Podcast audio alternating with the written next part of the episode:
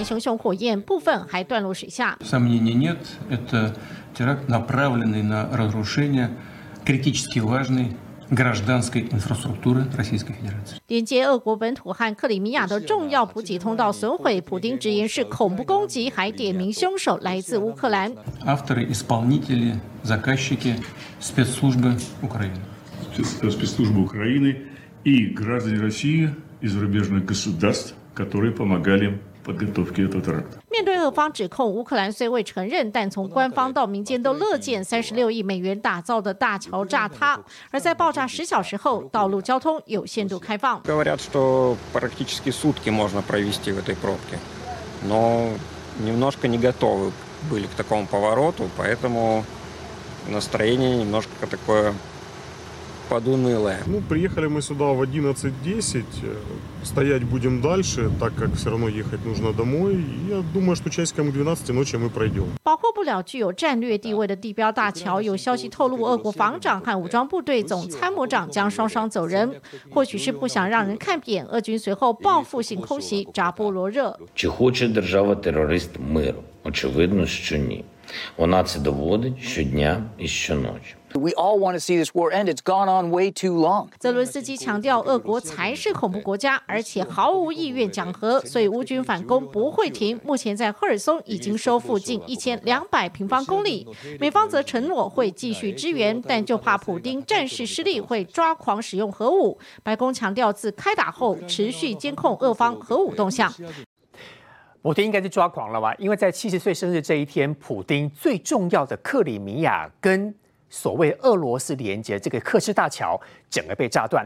这个桥其实有分为下面的跟上面的，下面的桥呢走的是公路是货车，这次因为炸的关系几乎是柔肠寸断，几乎可能过不了了。那上面是属于进行是铁路的部分，因为爆炸的关系，上面有非常多的油罐火是整个燃烧。我们来看到这个是当时所有的状况，明明卡车有通过安检。为什么还上得去呢？这第一个部分。第二个就是卡车到大桥的时候，到了大桥的中间，突然之间就整个大爆炸，火光四射之后，大桥整个就爆炸，炸得非常的旺。这个桥的断对于普丁来说是一个很大的痛，因为当年不管是二零一八年或二零一九年，在两条下面跟上面的路通的时候，普丁都亲自来出席所谓的通桥典礼。今天我们要追踪最新的进度，因为来自于很多国外的消息看得出来，几乎凶手是谁呼之欲出。不过凶手喊冤说那个卡车是我开的，但是卡车不是他的，所以卡车的车主到底是谁？到目前为止，包括凶手是谁，需要进一步理清。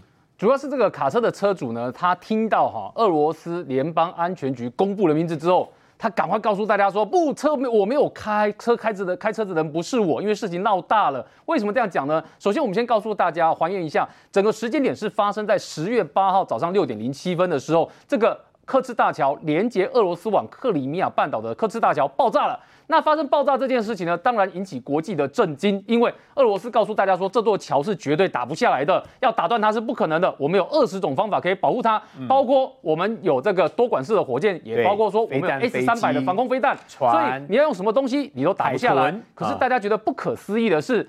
竟然说有一台卡车上去之后呢，就引爆了这一连串的引爆克赤大桥的行为。首先先看一下这台车哦，这台车就是这台你看到的红色的卡车，就是这台车，就是这台车。而且这个是俄罗斯官方第一时间所公布的哦，因为我们知道这个克赤大桥它分两个部分，一个是公路的桥，一个是铁路的桥。所以公路的桥呢，这因为这台卡车呢，它上去的，然后爆炸了。爆炸之后呢，连带它右上方的铁路的桥呢。有载着燃料罐的车子，然后呢，这燃料罐车子也被引燃了。引燃之后，你可以看到有没有从上方非常多的火星这样梆梆梆的棒下来，炸得很严重。所以你可以看到，现在我们所看到的画面就是刚刚文瑶所提到的，这卡车呢在上桥之前呢，你有没有看到右下方有两个持有武器的安、哦、那个安全人员、哦、有检查过，是有警察，他必须要检查完了才放他上桥。所以这就是大家心里的疑问。那为什么他上桥之后，经过上桥之前经过安检还会爆炸呢？为什么？所以这时候我们来看。这就是俄罗斯方面所公布的这个凶疑似啊，不能说凶手啦，就这个卡车司机的照片，司机这台卡车司机的照片啊啊。那这台卡车司机呢，因为哈第一时间为什么要公有这个资料呢？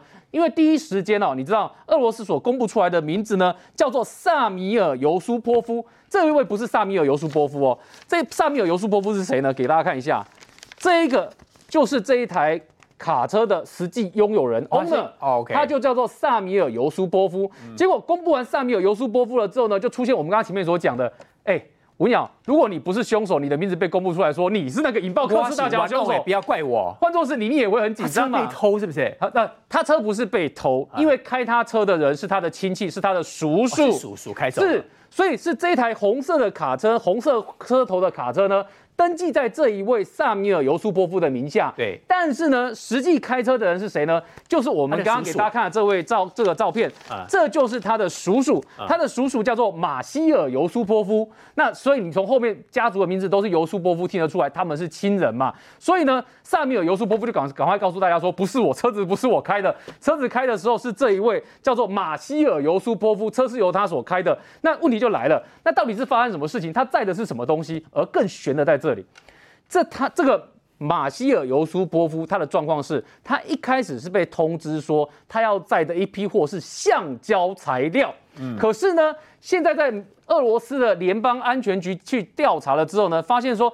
上面有疑似是化肥原料。化肥那硝酸的化肥原料，那这件事情听起来呢，就敏感程度就不一样了嘛。是易燃物哦。当然，而且它很容易会引发爆炸。对所以在这个时候马上就传出来说，那到底发生什么事情？所以俄罗斯联邦安全局因为这件事情是各方压力都很大，连普丁压力都很大，压力大到说哦，现在传出来，哎，为了要克制大小，你知道，各位科斯大桥重要性在于说它。等于是呃，普丁呢要实施他所谓的大斯拉夫民族的象征，所以它连接了从俄罗斯一直到克里米亚半岛重要的桥所以当初一开始是先通公路的桥，公路桥通完了之后，普丁自己开车开给大家看，哦对然后二零一九年铁路的桥通了之后呢，嗯普丁也是亲自上车，坐在火车里面开过去给大家看。对所以对普丁来讲，这是非常重要的象征，也是统一克里米亚半岛的原因。结果呢，你这等于在打他的脸嘛。嗯所以呢，这件事情呢，压力大到说，普丁呢可能要更换他的国防部长跟参谋总长啊，嗯所以姿势体大。所以俄罗斯联邦安全局赶快下去调查，调查出哪些因原因呢？首先先看案发经过，案发就是这一位马希尔尤苏波夫啊，就是我们给大家看的这一位啊，他应该也挂了吧？他可应该也保不住生命了吧。对啊他在他在我们说事发在十月八号早上的六点零七分嘛，对不对？日出的生日礼物嘛。对啊，对，普丁的生日礼物了。然后呢，十月六号的时候呢，是这一位马希尔尤苏波夫先接到委托。那有一家公司呢，叫 Tech 三十六，委托他要干嘛呢？他说我们有一批二十一公吨的货，拜托你来载。所以这位马希尔尤苏波夫接到这个委托之后，想说哦，心意者啊，就喝啊，要不然俄罗斯现在经济又不好，有人委托你很好啊。所以呢，这家公司发了委托给这位马希尔尤苏波夫了之后，十月六号他就准备要开车去，他要就要去载。然后十月七号的时候呢，他就开到了一个叫克诺斯达尔的地方呢。到这个地方去载货，那这克诺斯达尔在哪里呢？它距离我们所讲的这个爆炸的位置第事发地点有四百公里，这么远所以哦这他在十月七号的时候，等于事发前一天呢，这位马希尔尤苏波夫车开开开开开，他就一路开开到那个仓库去。他从仓库把货搬下来了之后呢，完成了搬货之后呢，这个货主哈就等于说委托他这批货的那家公司跟他说。你必须要在十月八号早上十点之前呢，要运到我们所指定的地点去。那这个司机想说，好啊，那你既然这样委托我，OK 啊。十月七号我再到货啦、那十月七号晚上晚上十点的时候呢，我看看还有时间，那我小睡一下好了，小睡一下，然后马上起来开车，开了四百公里，开到我们所讲的这个事发地点的时候呢，这位马希尔尤苏波夫呢，就是以检查人员来说，他们说。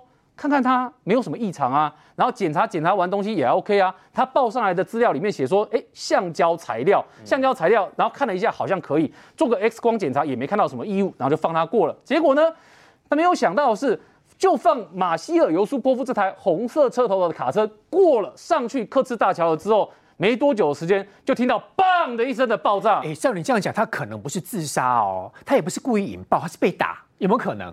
不知现在状况还在往下调查。我们刚刚所讲的是到目前为止所被查出来的资料，啊结果后来发生爆炸了之后呢，等于说要到事故现场去调查到底有什么状况嘛？对所以他们调查了之后发现说，哎，不对啊。他车上当初不是报说是塑胶、橡胶材料吗？啊报橡胶材料怎么到最后到现场去看，有一些疑似是化肥的东西呢？所以到底为什么是橡胶，然后变成化肥这件事情，他们还在调查当中。可是这件事情的疑点有几个部分，第一个，你检查的时候当初是发生什么事情？就橡胶材料跟化肥这本质差很多，那故意放水，为什么会有出现这个状况没况？检查到，呃，吴鸟讲的是一种可能性，搞不好是这个检查的人呢，他可能没故意放水检查到，或者是放水，这是第一个。第二个呢，是他车上去引爆了之后呢，很精准的、很精准的，他引爆了上面，在这个卡车右上方，它上面的那台油罐车变大爆炸，是从小爆炸，哎、它本来爆炸也不小了，变大爆炸，变大大爆炸。所以它原来右上方的那油罐车为什么会在就刚好在那时间点这么精准的被算到所以大家也在怀疑说这后面的原因到底是什么？这是第二个怀疑的点。第三个怀疑的点是公布出来的画面里面，我们刚刚讲的都是在路桥上面，就是公路所公路的这个客次大桥上面，以及在铁路的客次大桥上面。可是各位看哦，在画面上面，大桥下面是不是都还有桥墩？画面上面的桥墩有一段影片释出的时候，发现桥墩下面所引起的这个波澜，我们讲说它波浪火跟一般波浪啊跟一般的状况不太一样。什么意思它的浪是比较大的，然后呢，还看到有一艘小小的船经过啊所以有人怀疑说，下面会不会有人在做特殊的作业，上下一起搞破坏？这是第三个疑问点。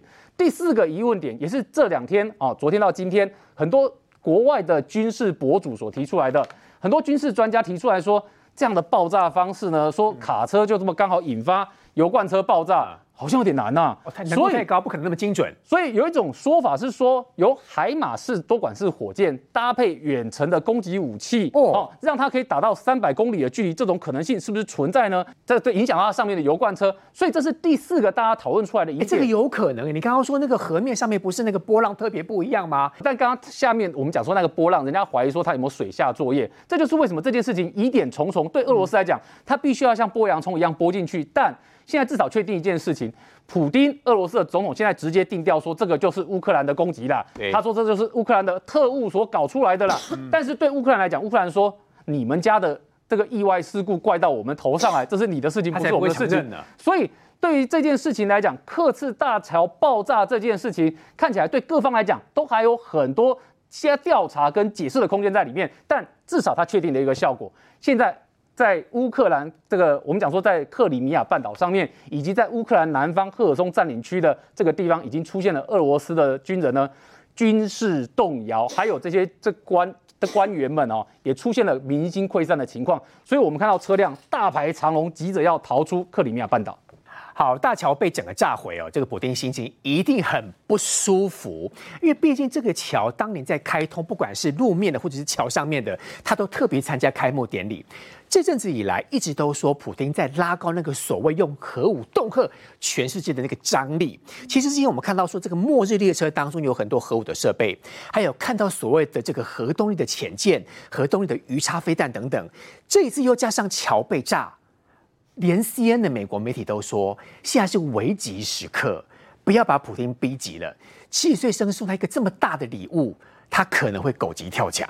我先说啊，这里面两个啦，一个象征意义真的是太丢脸了哈，还给他背景音乐《玛丽莲梦露》祝贺甘乃好迪色的，啊哎，总统生日快乐，七十大寿哦。那你记不记得之前不是这个俄罗斯内部一些拍马屁来说，把这个这四个州收进来了，那就就是给普丁最好的礼物。结果没想到给他最好的礼物，居然是克次大桥炸了。好，那这件事情让他真的是狠狠打脸他，就是他生日玩的第二天。那第二件事最重要是说，实质意义上面呢，他们不管说是运送物资到克里米亚半岛，乃至于通过这个大桥要乌南的攻势，人员、军事设备、弹药都断了要经过它都断了。那你觉得对这个俄罗斯来讲是不是一个很重大的打击？另一方面，你看到乌克兰是秋风扫落叶，它收复的很快哈，所以这是双重打击。好，那普丁会不会狗急跳墙、料敌从宽？我们当然不能说他绝对不会，但是会的可能性有多高？哈，第一个，各位记不记得普丁那时候大家就说他为什么在四个州他要弄伪公投？因为那时候他就可以说这是我的国土，你们侵犯了，你要反攻的话我就打你。那更不要说克里米亚是怎么样，当初就不是就给他弄个伪公投吗？早就并吞好多年了吗？对那那这个不是不就是攻击你又你的领土吗故意给我炸？这个桥，给我面子更难看啦。好，那我问你，那战术核武呢？为什么还没有动用？为什么？哦哦，所以普丁其实也在评估打算盘。我觉得乌克兰其实这一招就是限你，让你普丁现出你的底线原型是？底线是不是？对啊，我把你克里米亚大桥炸了。炸了！当初你多风光啊！开幕你还开着卡车过去呢，铁路开通你还宣布呢。那现在呢？现在当初是你俄罗斯的荣光，你怎么样啊？你敢吗？你敢吗？你四个州公投又怎么样？我继续反攻啊！你核武敢动吗？你核你核武要动吗？哦、你普丁为什么不动呢？我不敢说他绝对不会动，但是除非普丁一下子丧失心智，哎、可能性极小。第一，好，美国的情报是何其厉害，到今天。他们并没有掌握到确切动态。哦，对。不管你看到末日列车、末日鱼雷，请问一下，这是不是一种核讹诈吗？讹诈，当然有可能是啊！我态度摆得很高啊，我就是一副要出动的样子。好，让你下去，我真的完全。有有可能擦枪走火，金牌讲哦。哎，但是我跟你讲哈，嘛无遐简单。大家莫想讲，这跟他玩具糖玩细节，安尼过得都起来呢？不是呢，普丁要按这个钮，要经过几关呢？大家会跟他一起同归于尽吗？普丁会算。我如果真的搞核武，就算是战术核武的话，我请问，核子的那些灰尘会不会飞到俄罗斯？会不会飘到北约这些国家？飘到全世界了。好，北约这些国家就开始算哦。那我请问你，你弄战术核武，那些核污染飞到我的境内，算不算对我的攻击？会不会启动北约他们那个联防的第五条条款？那如果是这样的话，各国都要被卷进去，美国是带头大哥，会不会卷进去？那这一切用核讹诈干什么？因为他没有别条路可以走了，他必须要有点交代吧。所以用这种核讹诈来逼迫你让步，分化北约各国的团结，然后用这核讹诈呢，至少呢看能不能最后用谈判来解决。我多多少少要一点东西，但是我就说，如果真的是这样的话，那现在到目前为止，俄罗斯你的按兵不动什么？可见。普丁精神非常正常，还在精算。那除非到最后一步，否则我不认为那么容易。刚刚梅梅姐讲提到普丁呢，动用核武是用全世界的观点来看，也许普丁也会擦枪走火，没有人知道。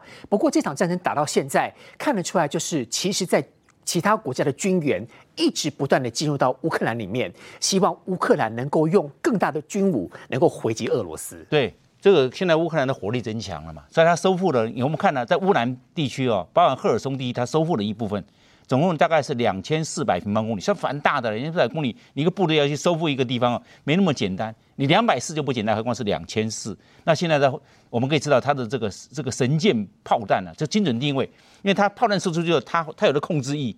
它的控制翼之后会随着这个 GPS 卫星定位找目标。我这个飞弹这么聪明，哎，聪明的精准定位炮弹，神箭炮弹是蛮准的。你看这加了一个绳子，那它这个加进去的话，换句话说，而且这炮弹的威力摧毁力量蛮大，摧毁力量很大，不像一般的那种我不讲榴炮、榴弹炮，就是那种迫击炮啊，迫击炮的杀伤力小，榴弹炮杀伤力小，嗯，但是这个神箭炮弹的杀伤力就更大，是这个样子，可能一次好几台战车，因此就是挂点的意思。对对，因为它是精准定位嘛。另外一个就是海马式火箭。打三百公里的海马斯，海马斯火箭也是个重重磅级的，具有摧毁力的，又是精准定位，嗯，它也是卫星定位，嗯哼，那这些卫星定位最重重要目标，它弹无虚发，对，那弹无虚发状况之下，对俄罗斯的军队会造成重大的，等于说这两种最新的武器都是来自于其他国家给乌克兰，对，都是火力很强大，而且是打得非常的精准，对，那这样的俄俄军的话，他会避免伤亡啊，避免伤亡是不是就后就后撤？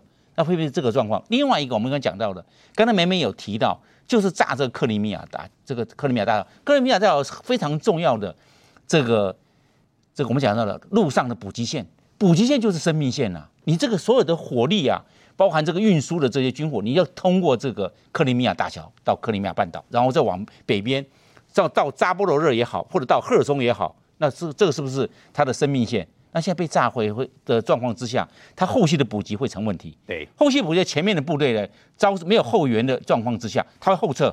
为什么？如果是它在往前进的，会有弹尽援绝，它要后撤。后撤之后，对乌克兰来讲，是不是又收复了一部分领土？你看乌克兰，它这一方面呢，它是有所规划。但我们从另外一个角度来看，今天俄罗斯它会不会做报复？所以大家就做基辅做攻击。对扎波罗热做对今天对基辅这民宅做攻击，对还还有还有尼古拉耶夫，因为尼古拉耶夫他重要的指挥中心在尼古拉耶夫，那我们可以看一看呢，他将来会不会提高到一个这个核武的打击？我认为不要完全排除，因为在没有没有完全排除的状况之下，在乌克兰他才会有所警觉，因为我们只能肯定俄罗斯他会做更大的报复，除了飞弹打击之外，我相信不会说只对了基辅、还有尼古拉耶夫、还有扎波罗热这些重要的地方做打击，它后面还是会有。这场战争，我们看到其实美国在后面给乌克兰相当多的军援哦。我们来看这个最新的画面，没有想到说乌克兰的军队已经在拿所谓美国提供给他战机的这个头盔。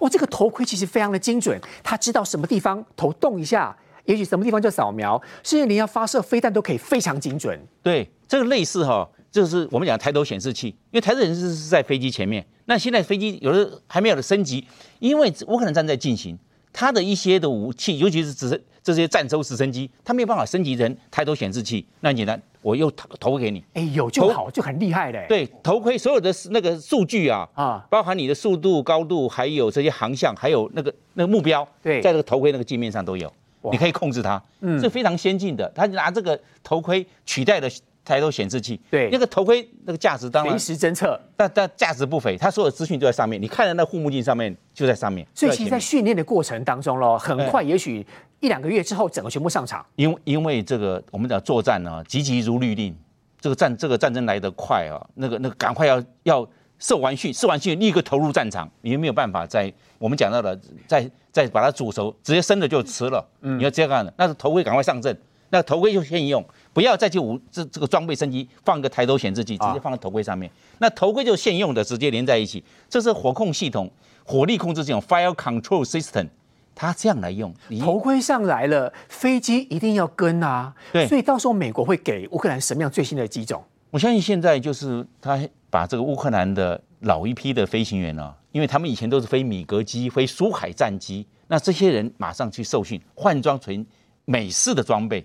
美式的装备，我判断会有两种。第一个，A V 八，A V 八 A 也好，或 A V 八 B 也好，这垂直起降的，有点就是对地密接支援。那现在是要密接支援，嗯，去打俄罗斯的地面的坦克部队，它能够垂直起降，那效率很高，哎，它弹性很高。对，因为现在乌克兰的机场都都满目疮痍嘛，你现在那个尤其是那种那个先进的战机，它不能有任何的这些碎石头碎片，一吸到发动机报销。嗯，所以我认为这 A B 八垂直起降的。这种飞机，A A A A model 或者是 B model，给它有这种可能性会非常高。地的使用，对。另外一个会在乌西地区比较安全的地带有机场的，我判断 F 十六的比较老一式的 A B 型，F 十六也要出场了。有可能，因为因为打到最后后面已经没有苏凯战机跟它的，我讲到的就是它的这个密接支援的飞机了，打光了，打光了，那就是用美国。那美国现在是线上所使用的就是。F 十六，但是会给他老一式的啊哈，可能从波兰、从其他国家、德国调拨过来给他，然后给他新的，给德国、波兰这些国家新的 F 十六，然后把这些旧的给这些波兰。那波兰不给不把从波兰调拨给乌克兰军队，乌克兰军队他他训练飞行员不是不是讲这个是一种就就从从一一一步一步来的，就是飞过有飞行时间的。不管是米格二十九、米格三十一或者苏凯战机的飞行员来训练，转换成 F 十六的飞行员，嗯，然后来拿这个老一批的飞这个 F 十六，不会给他最新的那个 C model，那更新的了，他可能不让两栋那种比较老式的给他，然后做密接资源用，就对俄罗斯的军队地面的坦克或者是机甲部队或者是榴弹炮的这种重装部队实施攻击。今天国庆日，我们来看到国民党就硬是要办一个是所谓的亲子趴，用这个方式呢跟执政党来对坐。不过我们来看到，在整个蔡英文总统谈话当中，国民党仍是也叫这个见缝插针。但这次议题发酵在哪里呢？在深蹲。因为台北市长这个参选人这个蒋万安说，如果他深蹲二十次，换一张免费的公车票。好，那今天来宾告诉我说，呃，就我做了。然后这个张刚俊来告诉我们，其实做深蹲。都是有口诀的，你讲口诀，我来做。在评估看待会讲完的影片当中，他到底有没有做标准？那个，那头要正啊，头要正，颈要直，颈要直，口要闭，口要闭，两眼自然直视前方。嗯，哎，然后双手，然后瓶子呈九十度，对，弯下去，对，然后七直接到达九十度，对，还要再下去，要到九十度哦，这样可以，这样讲完的一定都没有标准，还二十下嘞。你现在的那个，你现在姿势已经到达九十分了，我。我就是不够低的概念是这样吗？可以的，九十九十度，你现在有九十度了，已经差不多我还担心你裤子会裂掉。不会不会，还可以还可以可以，破了再缝就好了。对，表示就是二十下哦。二十下。那速度呢？这个速度的话，可以自然自然上升跟下跟下降。那我这个算自然吗？对，可以算自然，没有很勉强嘛。可以。明玉姐，十下，对，二十下，你光这样做一下来回就几乎要三秒哎。天如果我做二十下六十秒，那你来坐公车的时候，那个司机要算六十秒，他都疯了。真的，我会叫你快一点，好不好？可以做快一点。二十下，或者我看到你这样，我根本就不想搭公车了。我看我自己走路比较快。我告诉你，讲话跟公车有仇，一天到晚拿公车做政策。之前不是什么孕妇免费预约 APP 吗？所以你讲，所以蒋万讲这个哈，就是代表说他执行上面确实是有很大的问题啦。可是我跟你说哦，有些网友当然就会酸他啦，因为大家还记得蒋万安那时候是腰椎，他什么腰椎盘突出，所以他才去当那个补充兵，当了十二天嘛。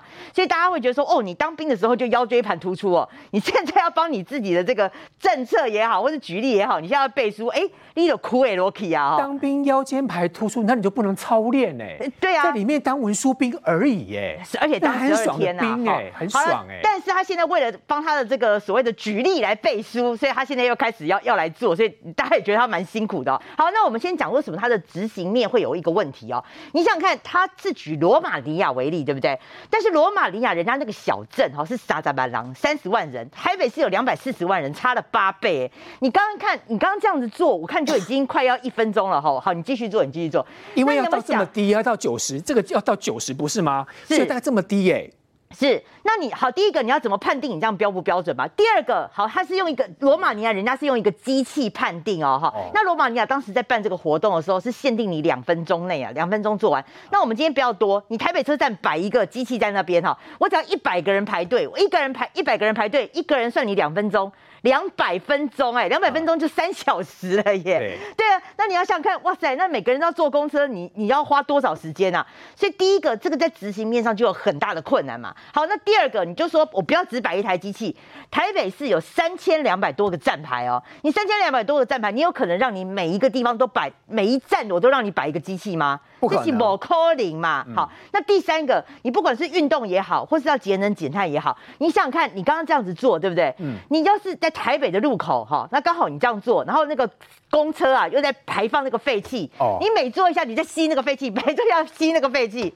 一动也掉啊！听你这样说，我根本不想参加。对啊，所以我的意思是说，他在执行面上就有非常多的困难。你说要节能减碳，坦白讲，搭公车就已经在实施节能减碳了，那你还需还需要再做这个深蹲吗？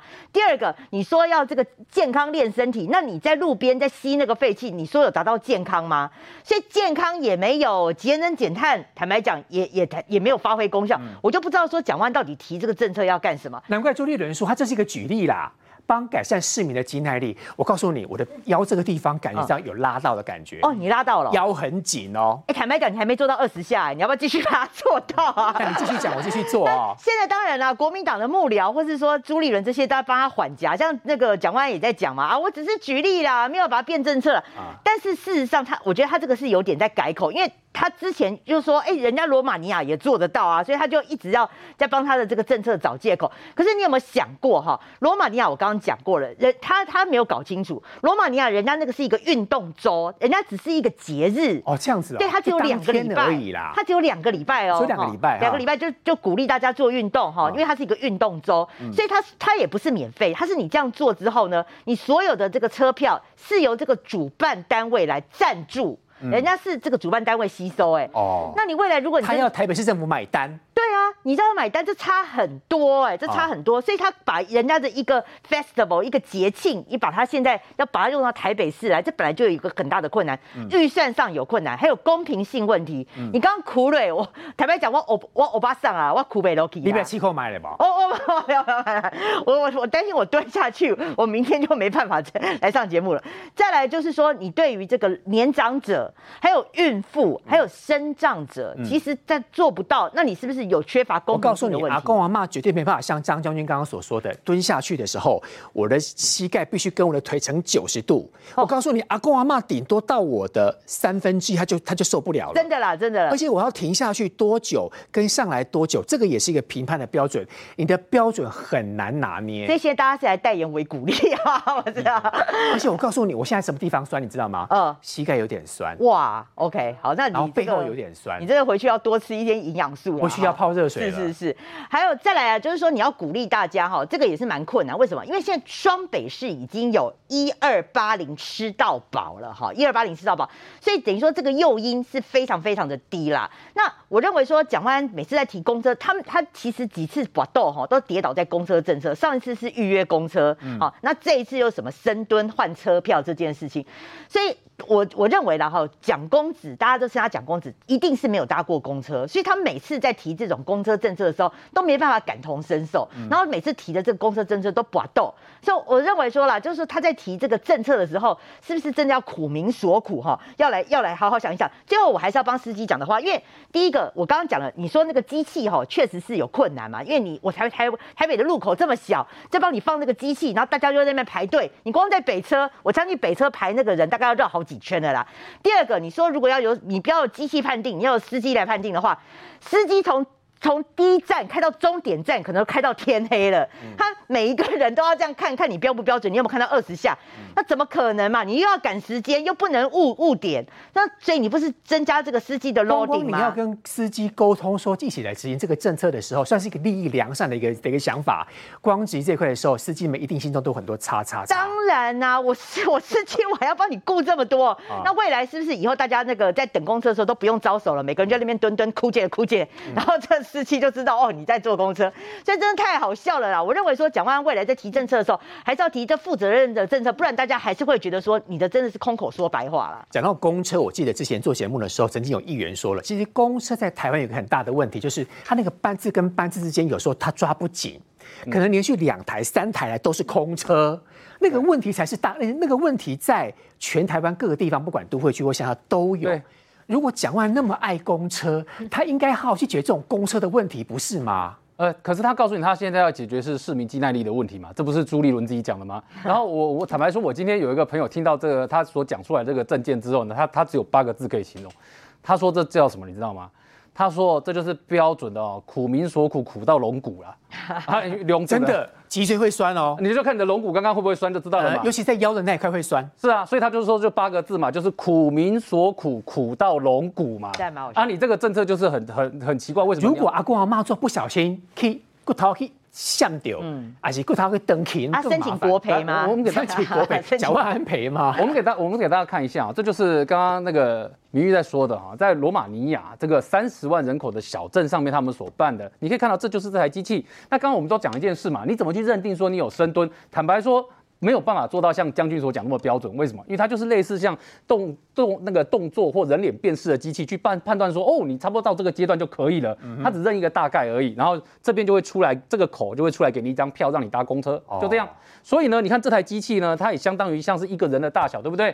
所以哈，你去想象一件事哦，我们讲三个点就好了。第一个，台北市三千两百个，我们说这个搭公车的地方呢，要三千两百台这个机器。那我请问你，这预算编下去一台三万块的话，你等于要花进将近上亿来做这件事，更不包括后。面的维修经费哦，维护经费哦，这是你觉得这个钱花的值得吗？这是第一件事情。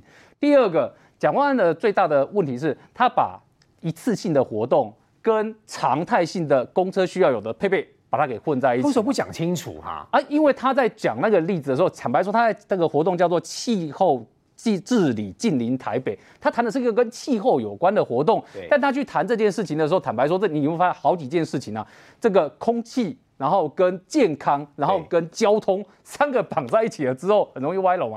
所以你看啊，你这个机器呢，在装了三千两百个点都要装之外，吴耀，你刚刚讲到一件事情，我请问你哦，如果有长辈真的在这个地方给你做二十下，做完之后跌倒了，请问民意解说申请国赔啊？啊，申请国赔是一件事，我只是问你一件事，就在旁边，你觉得需不需要类似急救或者旁边有监视器相关的设备？那工程更耗大电，护理人员必须进在这个地方。当你考虑到这个政策实质会发生的事情的时候，你就会想到说，执行面上面如果。这个东西执行下去出问题的话，那你后面连这种相关救护设备也必须要有嘛。所以因为搭公车有很大宗是长辈嘛，所以这就是为什么我说你这个政策定下去，到最后只能得到一个结论而已，三个字叫不可行。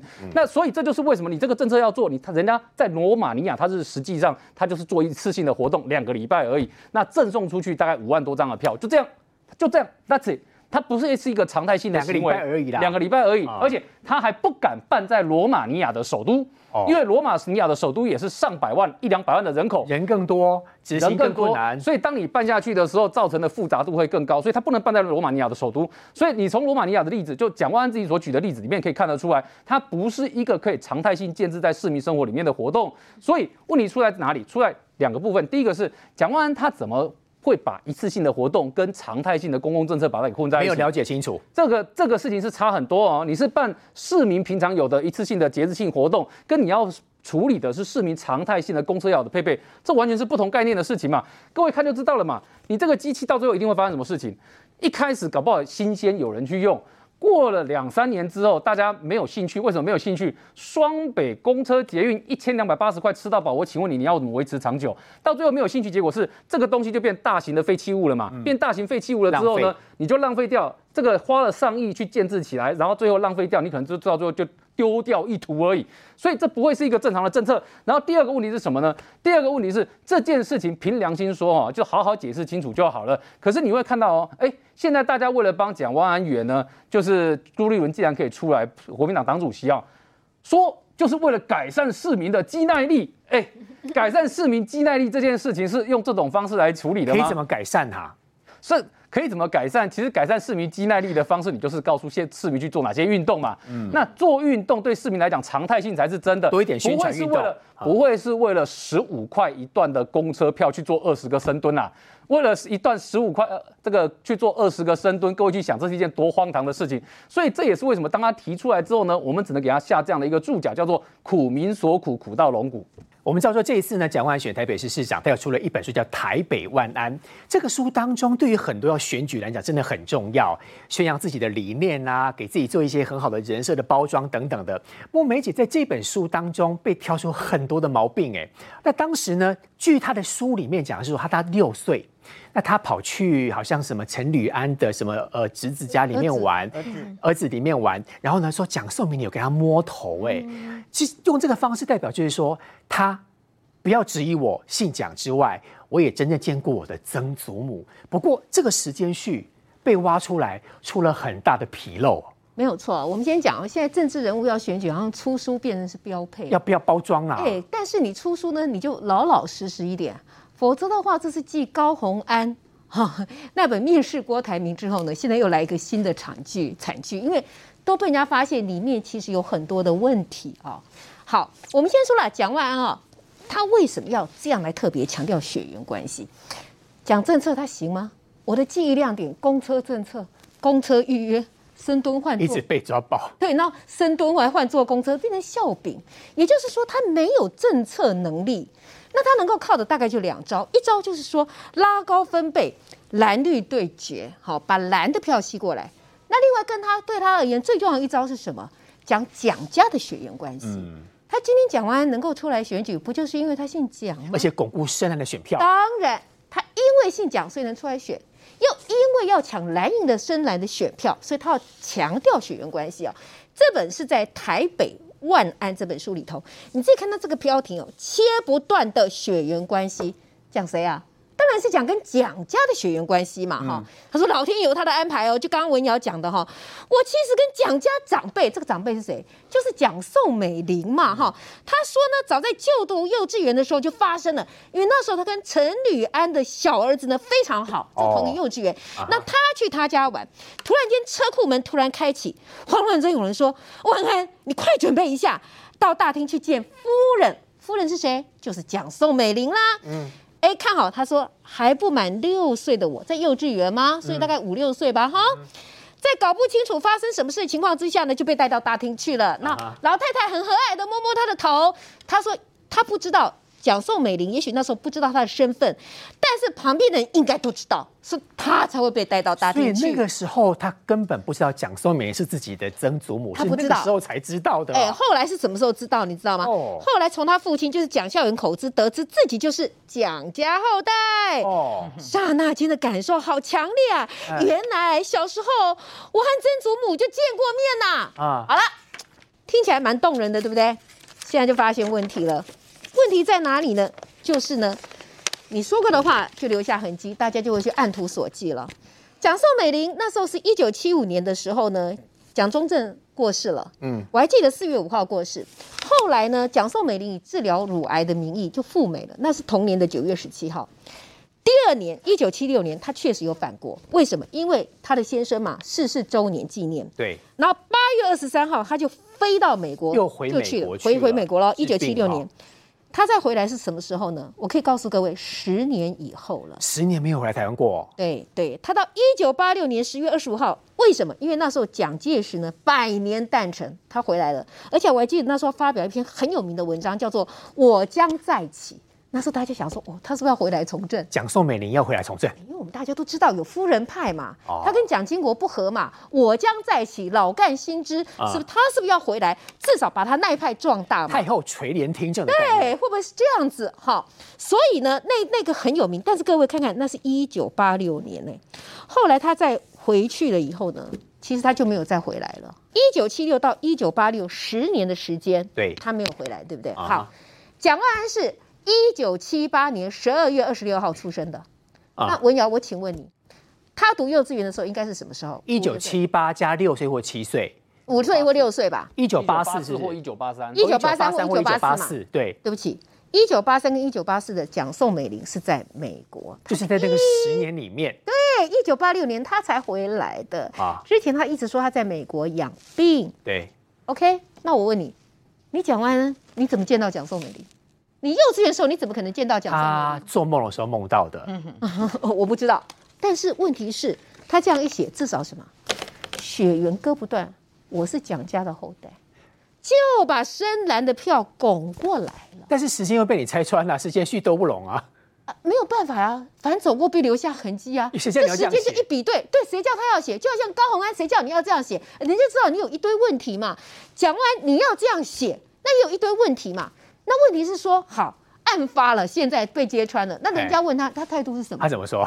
那是他怎么都不回答问题嘛？所以蒋万安，你今天靠的不是你本职，好、你政策能力很好，你对台北有很深厚的感情，你准备充分的，都不是，你就是要贩卖你所谓的血缘关系。嗯，好、那问题是被抓了包以后呢，你自己又在那边转移，他也无法解释。他没有办法解释哦。那事实上，我们在我们要问的是说，我们在选市长啊，不是在选人家的祖先。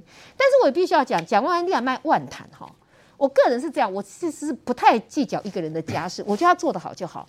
但蒋万安身上有个特例，是因为就像我们刚刚所讲的，他凭什么代表国民党出来选？